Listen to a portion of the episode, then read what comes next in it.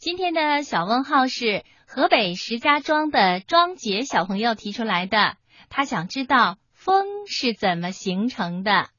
风是怎么形成的？风啊，是一种最常见的自然现象。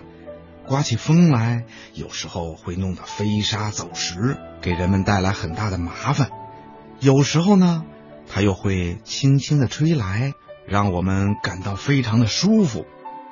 在古代呀，人们对自然现象不了解，把一切都看成是天上的神仙安排的。古时候的人认为啊，风是一个叫风婆婆的神仙的呼吸造成的。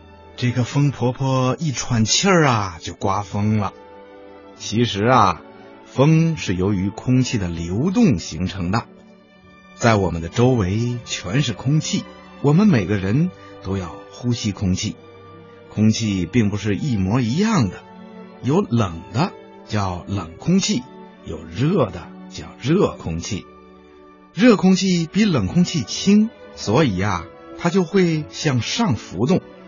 热空气向上浮动了，冷空气就会马上流动过来进行补充。地面上的空气、海洋上的空气被太阳照热了以后，都会向上升。别的地方的冷空气啊，就会自动的流动过来进行补充，就像水往低处流一样。空气的这种流动啊，就是风。地球很大，地球上的空气流动。也是大量的，所以呀，就形成了很多的风，很大的风。听广播的小朋友，你听明白了吗？